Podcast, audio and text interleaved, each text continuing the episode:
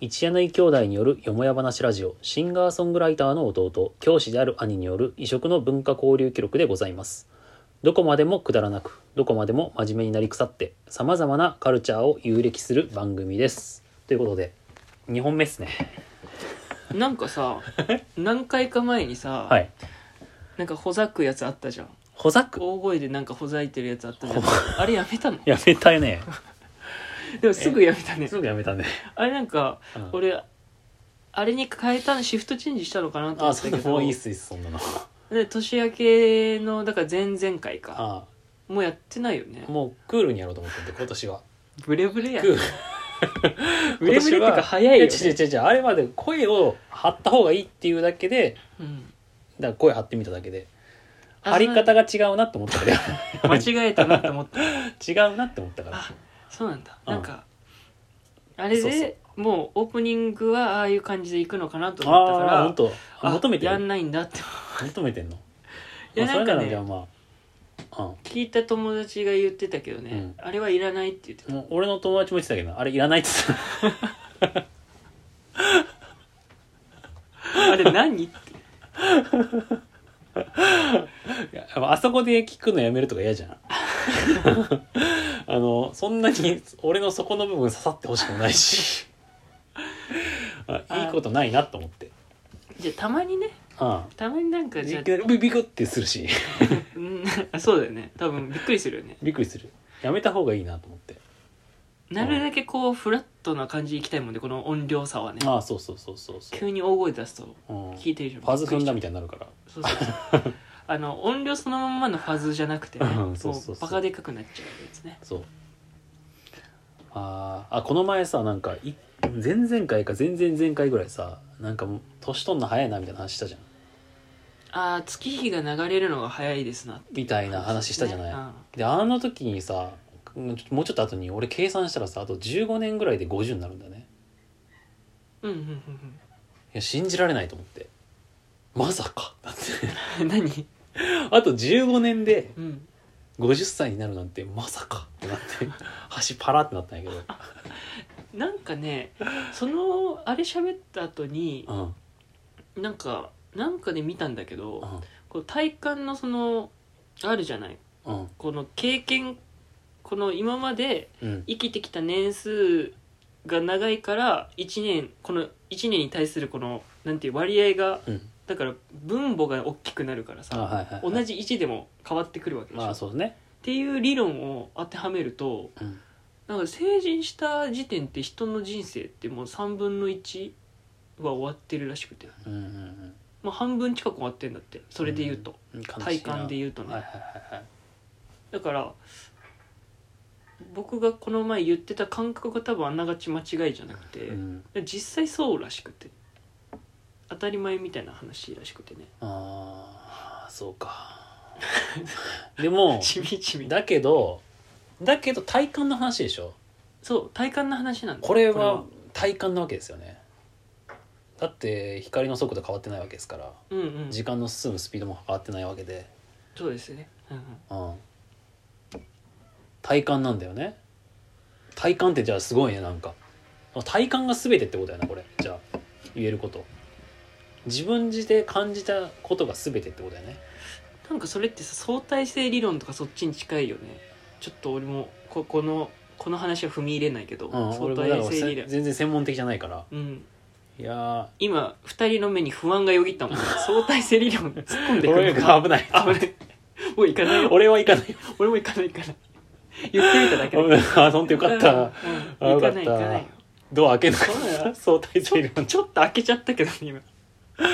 危な、ああ絶対無理だって思ったけどそうあー踏み入れないけどうん、ただそういったのに多分近いと思うんだよだって相対的に捉えいかないようん 危ない行かな行かないんい行かだよな行かないよ、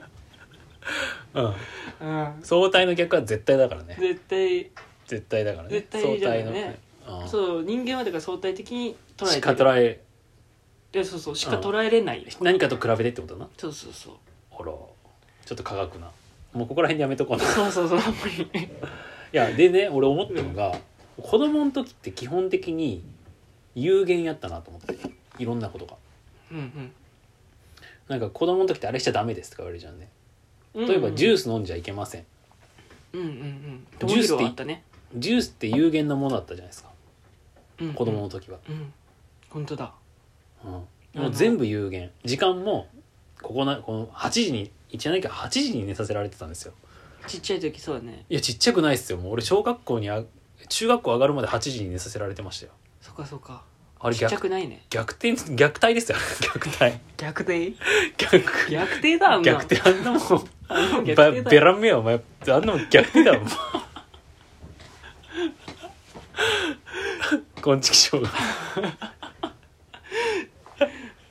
あー気持ちが先走ってなってうんあでも8時に一柳家のルールでは8時にもベッドルームにも行って寝床に行かなきゃいけなかったねいやーあれはね本当にねすごかったでまあまあまあ話戻すと、あれうん時間も有限じゃないですか、うんうんうん、で大人になったらさ結構無限じゃないいろんなものがまあだから自分で取り決めれるところがだよねだからまあ言ってもさもうチョコレートって無限みたいなもんじゃん、まあ、食おう思ったらなんぼでも食べれるしお金はチョコレートを買える分だけのお金を持ってるしね、まあんだからお金だってさ世の中には流通してるわけでしょ、うん無限の無限に思えるくらいの、はあねるでしょ蛇口だって無限だしさって考えたらさ、うん、それはなんかで唯一思ったわけですよ有限なのは命だけだなって 急に思ったの、俺思ったのだからうん、あの無限あ有命を有限って捉えられないなと思ってこんなに無限うんで溢れてるやんか世の中がもうんうんう俺らのうんじで唯一命だけが有限って言われてもなんかピンとこないというかうんうんうんうんうん、だから結局捉えられないのよね自分の命が有限っていうこと有限かが何か分かんないからああなるほど、まあ、周りのものもその友弘が言う無限っていうのも自分じゃこう捉えきれないから無限としてるっていうところが多いよね、でもほぼでも無限に近くない有限か有限じ無限ではないか自ら、ね、分いやででも捉えられないもんだって本当そうそうそう捉えられ捉なえいから捉無えきれ限となしいてるんだけど、うんで同じように命もちょっと捉え切れれなないい切れないから、無限としだちかゃらそうう感覚的にどんだけさ今人からそう命は有限だ有限だと言われたとしてもまであーでも分かるよね時間は有限に感じいや時間も無限に感じちゃうわけようん確かにねうんそうなんかコップのこの入ってる水の量がこう減ってってる感じで人生捉えれてないよほんねと全然捉えてないそんな感覚じゃないもんね、うんうん、有限ってそういうことだもんね本当はそうなんだろうけどねいや見えたら怖いけどそれもそれで怖いえバッテリーみたいなことでしょああそうそうそうあであの携帯の右上みたいな感じであー怖いねなんか残り20 19%だった時めっちゃ怖いねなんかそれもさ人によるじゃん携帯のバッテリーもさ常に100じゃないとダメな人とかさあーもう2くらいまで全然頑張れちゃう人とかあーさすがに30とかだったら充電するよとうかんうんうんあれでも人生観がすごい変わりそうだねうん95で悲壮ああ怖いっ悲てなっちゃう壮になっちゃう悲壮感漂わしてる人もいるだろうしうん25でもまだ254分の1もあるぜってっいてう思えるしねねいやーなんか無限なことってありあ有限なことってありますよ世の中でなんか君の周りで有限なこと有限なことも有限なことなんだろうなう限りある限りあるもうーんそれで言うとねやっぱお金はありま すよ囲いになりますねえお金は完全に感 じますよ囲いをあそうか有限すぎるからねあそうか僕の囲いがこう狭すぎてうんすごい、あうんの身動き取りづらいんだけど君はもう狩猟民族的生き方だもんな知らないけどあの俺、まあ、僕はもう農耕民族なわけですよなんか 貯貯蓄するんだよね蓄して貯めて貯めてだな次来る寒波をどう乗り越えるかみたいなねえ うん高床式倉庫にしてたなネズミ返しネズミ返しでそれに引き換え君はだなもてかそれさなんか今の農耕民族とさ、う、うんその狩猟民族で時間の捉え方違いそうじゃない今なんかその話におあらが行くこっち いいの今ピンといきやちゃたんんだけどとちゃんとじゃあ、うんだってさはい、農耕民族って予定立てるよねあそうです見ね、立てを立てるじゃないはい、その米四季とかね、組織捉えるしうん、でも狩猟民族ってもなんだろうまあ季節の木の実とか食ったりとか、うんまあそういうので言うと季節の移ろいみたいなのを感じるかもしれないけどうん、なんか別に予定は立てないからそうだね結構時間の捉え方がすごい全然違いそうそうですね時間軸は全然違いますね確かにそれで言うとえっ、と農耕民族の方が有限であると捉えやすいのかなどう感じる無限農耕民族の方が時間は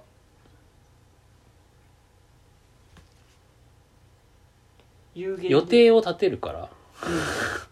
予定を立てるっていうことはうーんまあ先の予定まで立てるわなうん、うんだからだから囲いを作って、もうもうトス上がってるよトス上がってるよあんま消え良てくないパス だな全然なんか俺そこまで取りに行かなきゃいけないのって感じなんだけど今の はいいやほとんど自分の手元にあるじゃいやいやいやいんや俺が鶏肉なんだえだからそれで言うとやっぱり農耕民族の方が有限と感じるんじゃないですかって僕は思ったんですけどそれでもその理論で言うとあなたが、えー無限でしか感じられないっていうのにでも当て有はまら限ないをわけでちょっすと待っねてでも有限を意識するかもしれない農耕民族の方がうんうんはいうんちょっと待ってトス上がちょっと待ってトス上がったよ農耕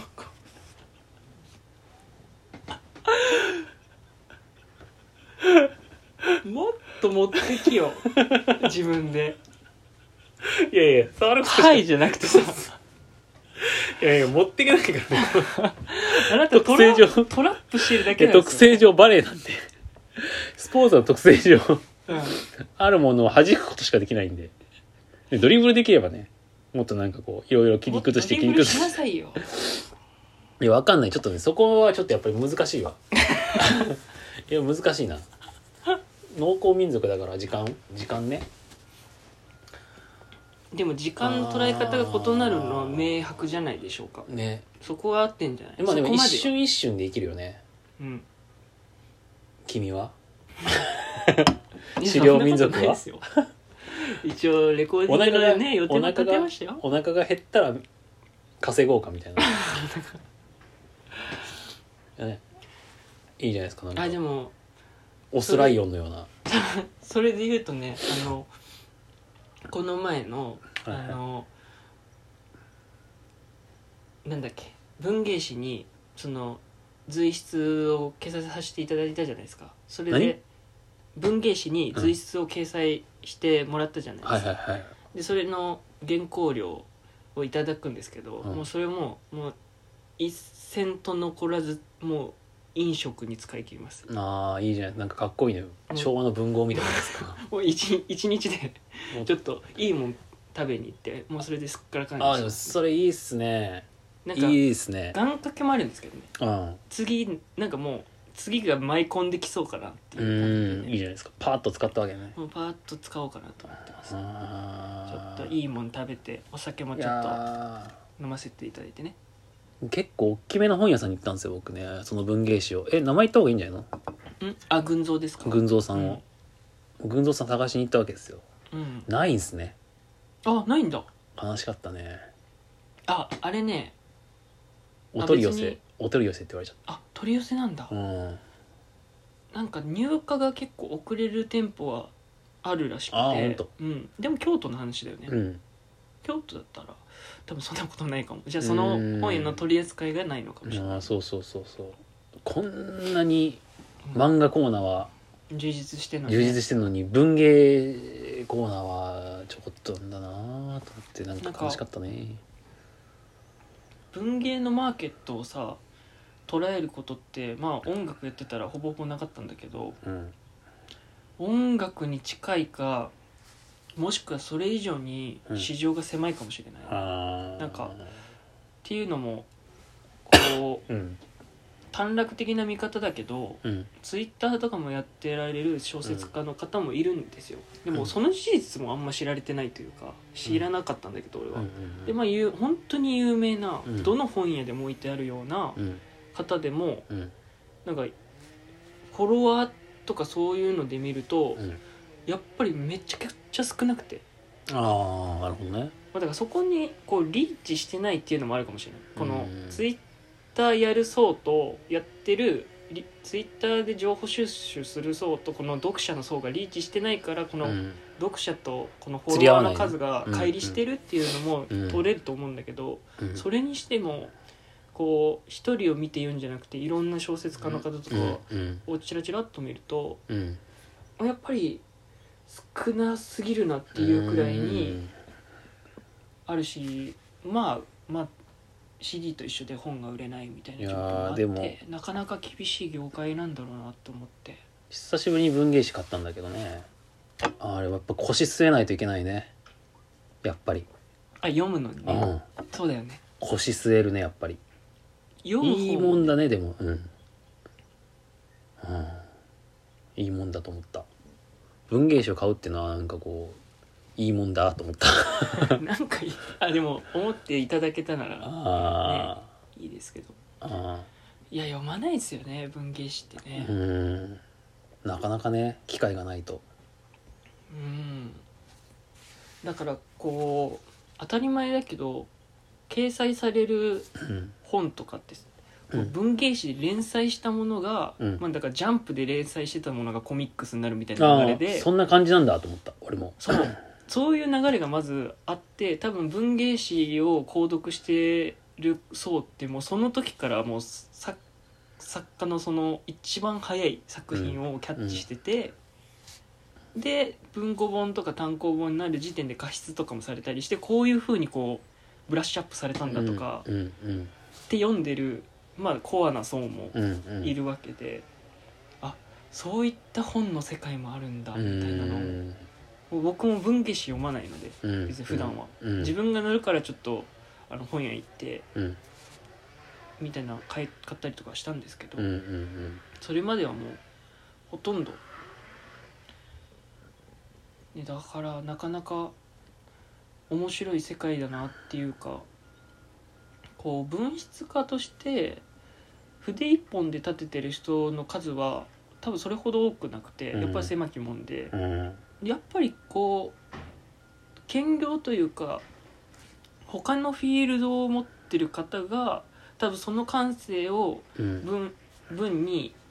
あの持ってきて書いてるってパターンが割と多いんだと思ってだから学者さんだったりとか、あーあそうだねそういう方が意外といたねそうあの気候に関しエッセイの気候に関して言うともう調べたんですよこのうんいろいろねうんあの僕が載ってる他にどういった人が寄稿されてるんだろうと思ったらうんまあ、小説家の方とか文筆家の方もいるんですけど、んやっぱり学者さんだったりとか、うん映画監督だったりとかうんそういったなんか違うフィールドを持ってる人っうんていうのが結構文に生きるというか筆に生きるんだなと思って、いやー面白かったねなんかそっちの方がまたなんかちょっと面白くも感じたというかまあ、また別ジャンルあーなんか創作とはまたちょっとそう違そううそうそうこう地に足ついたうんこの知見を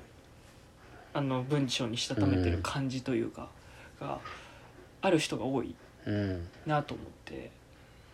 結構ね名前僕はもう本当に全然知らないいや方ばっかりなんだけど、でもその方面ですごい方ばっかりで調べてたらあああそうなんだ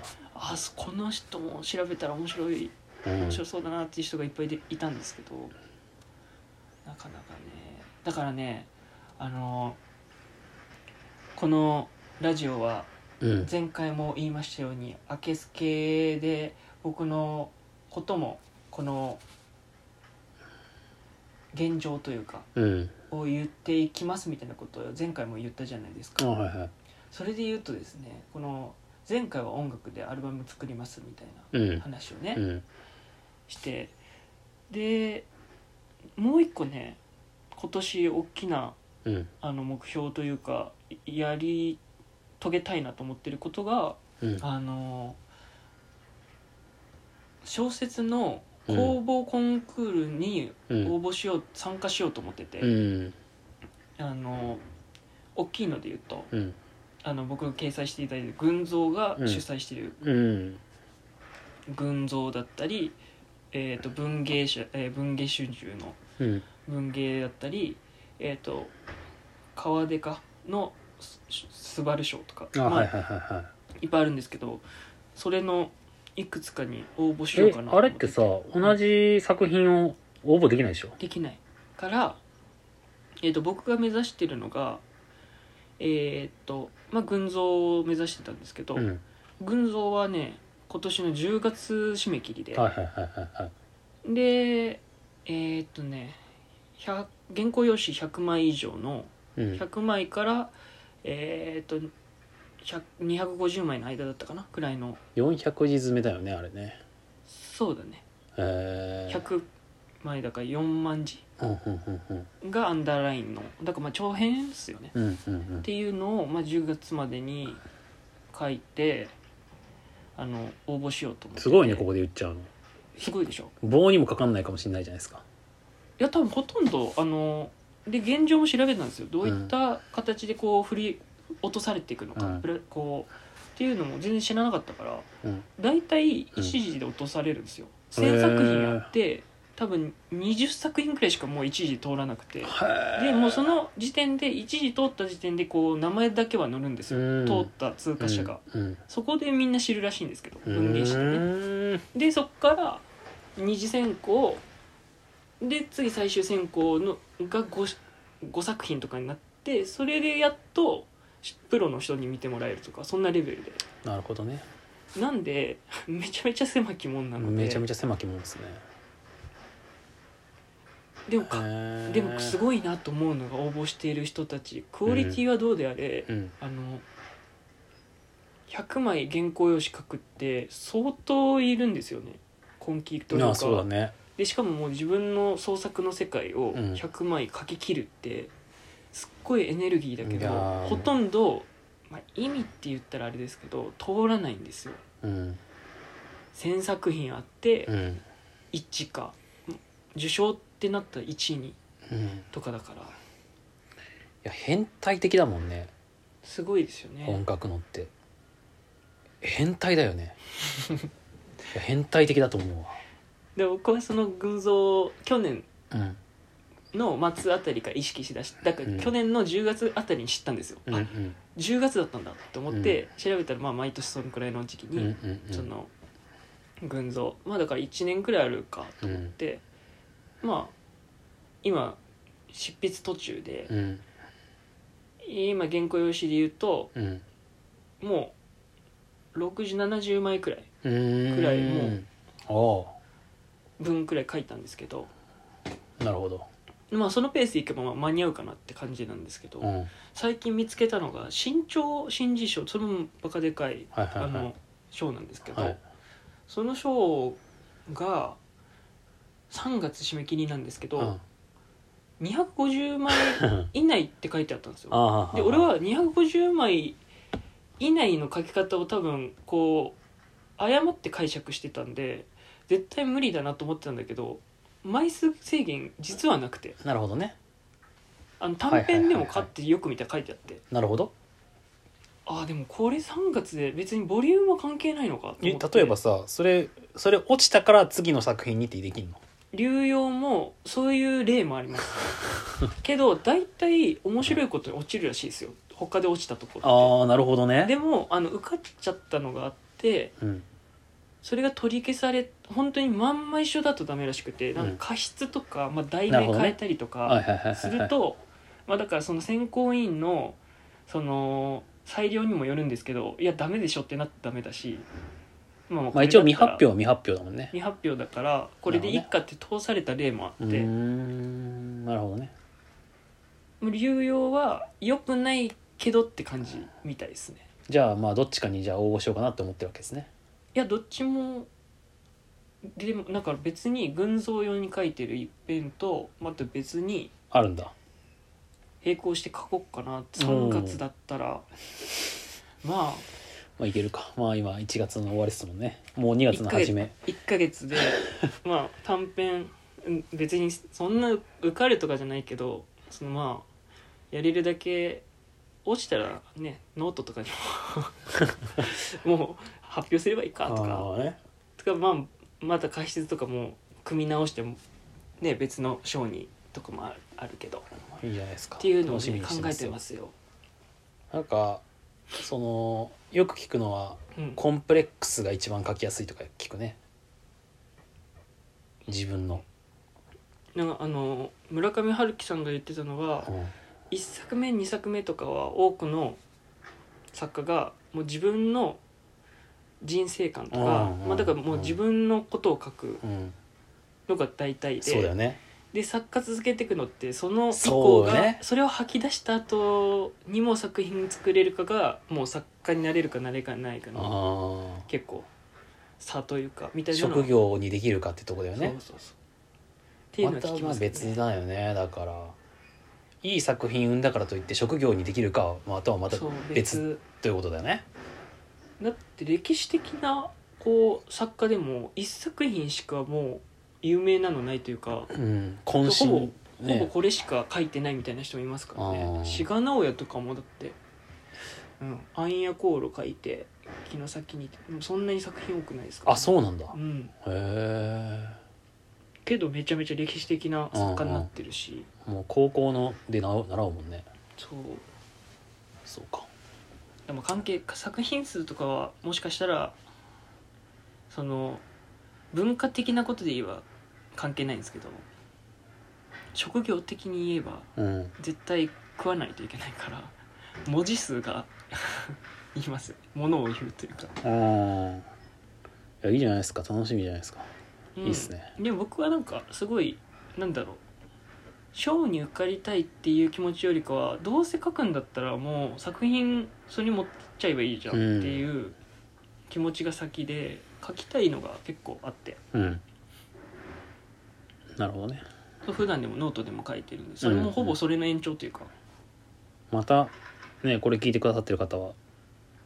弟つとものノートでもねうん、読んでいたあだいてそうですねノートというなんていうんですかあれあれも SNS の一部一環なんですかねなんすかねあれっていうブログみたいな感じじゃないですかブログ一昔前のねうんうんなんか文章に特化した SN SNS みたいなんで、僕それもな書んかいてますんで随筆というかなんというかまあ思ったことだったりとか結構自由に創作も入ったりとかで書いてますんでまたいそちらもね読んでいただければ行ったり来たりでうんこっち来てもらったり音楽行ってもらったりうんでまたノート来てうんね行ったり来たりをしてください皆さんねはいというわけでなん時か間もいいのいいんじゃないですかこんな感じで何なんかいいよあ喋りたいことあるいやいやだからポロンと一曲あやってくださるみたいなことをおっしゃってたので全然曲ですねは何やろうかななんかいなんかコンセプトみたいなのあるんですかあれ次のアルバムのコンセプトアルバムではないですねもうじゃあそれぞれの曲を自分の歌いたいとか、まあ、やりたいことをそれぞれ詰めていくという感じで言い方が悪いけど寄せ集めなところはあってちゃんぽんちゃんぽんで結構できた時期もバラバラだしいいじゃないですかもうあの収録したいなって曲を集めたって感じででどうコンセプティブにするかっていうのも 考えどころでどうまとめるかうんその曲たちをっていうのもありますね。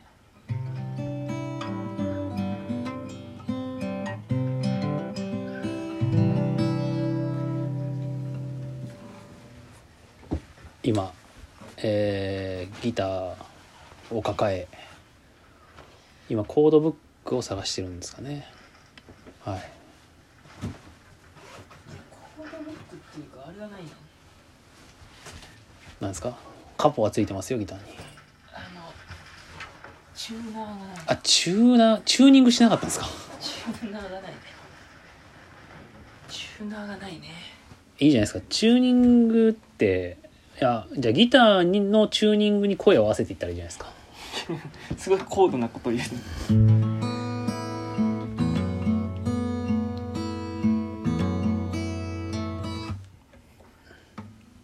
じゃあ収録はい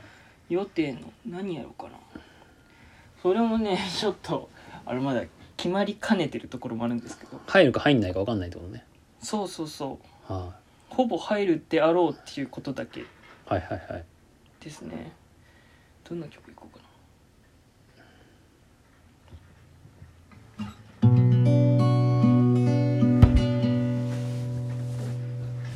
じゃあ「ラッタウル」という曲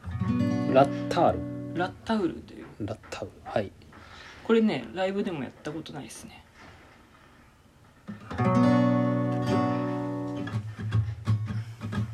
「Try to buy me low try my worry me low 語り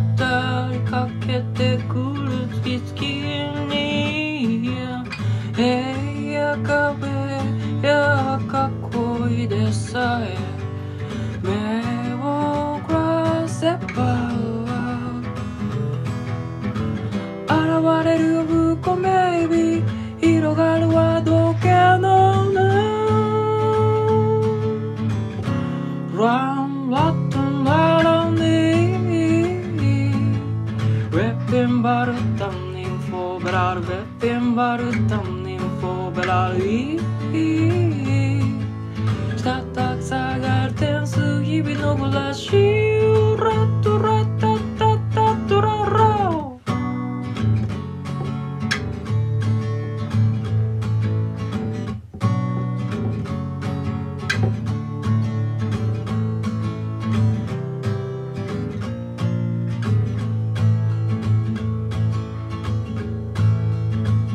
「Try to be in the middle Tries my worry middle 語りかけてくる月々に